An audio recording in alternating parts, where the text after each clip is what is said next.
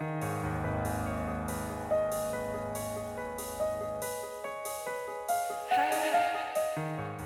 nombre es Mauricio Lechuga y te doy la bienvenida a octubre, el mes de los breviarios cadavéricos, en el que te compartiré una creepypasta o leyenda urbana todos los días.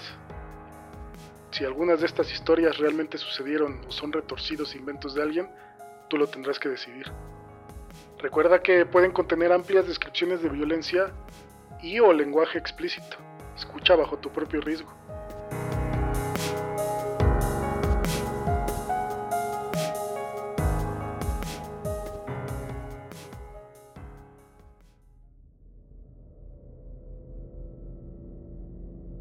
No te preocupes, Frank. No nos pueden herir. Si lo intentan, dispararé a matar. Stanley y Frank habían pasado encerrados en su casa de campo por meses desde que el brote comenzó. Al principio, era seguro salir. Las personas no comenzaron a manifestar los síntomas de tan extraña infección hasta un año más tarde.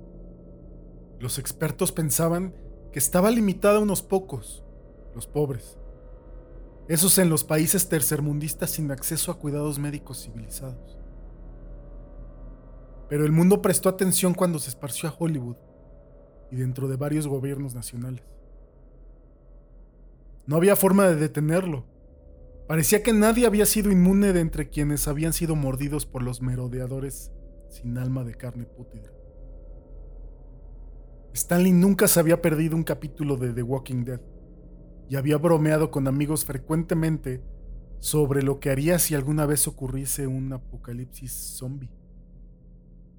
Ahora, sus problemas se habían convertido en una realidad. Stanley siempre fue un hombre precavido, uno propenso a guardar comida y agua junto a armas y municiones para fuera cual fuera el revuelo de los conspiranoicos y fanáticos religiosos gritando desde los techos. Se sentía satisfecho ahora que había hecho todo esto.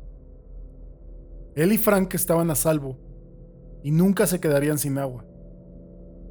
Su grande y puro pozo campestre les otorgaba esa certeza. El problema ahora era que se habían quedado sin comida hace cinco días. Frank le dio a su amigo una mirada desamparada. Ya, no entres en pánico, dijo Stanley. Pensaremos en algo. Él quería creer sus propias palabras, pero el hecho seguía siendo que abandonar la casa ya no era una opción, incluso de noche. Había demasiados infectados rondando hasta donde alcanzaba la vista y poseían una tenacidad y deseo por alimentarse incomparables. Al menos nos tenemos el uno al otro, le dijo Stanley y sonrió a medida que su estómago se quejaba. No hubo respuesta. Podía escuchar rugidos y gruñidos desde afuera. La adrenalina se aceleró por la sangre de Stanley cuando agarró su escopeta, cargándola y preparándose. Estaban cerca, demasiado cerca.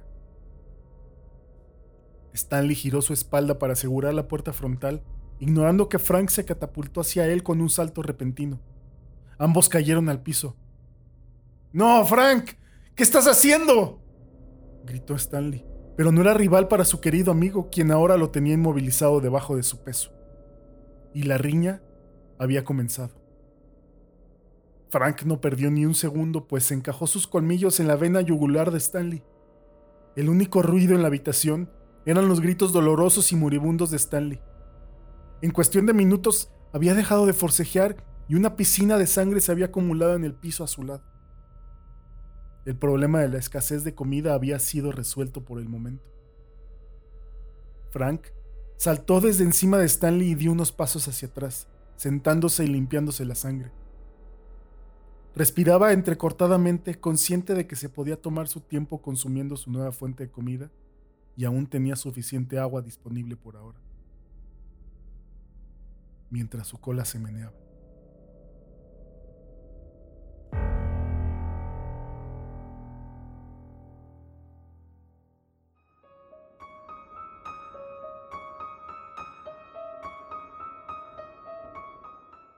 Para que no te quedes sin escuchar ninguno de los breviarios cadavéricos que se publicarán en todo octubre, suscríbete en tu aplicación favorita, Apple Podcast, Spotify, la que sea.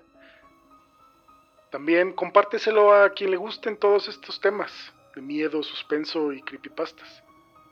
Te recuerdo que en Patreon podrás escuchar historias extra exclusivas para los miembros. Encuéntralo en patreon.com diagonal Morten Podcast. Sígueme en Twitter e Instagram como Morten Podcast y cuéntame, ¿cuál ha sido tu breviario cadavérico favorito?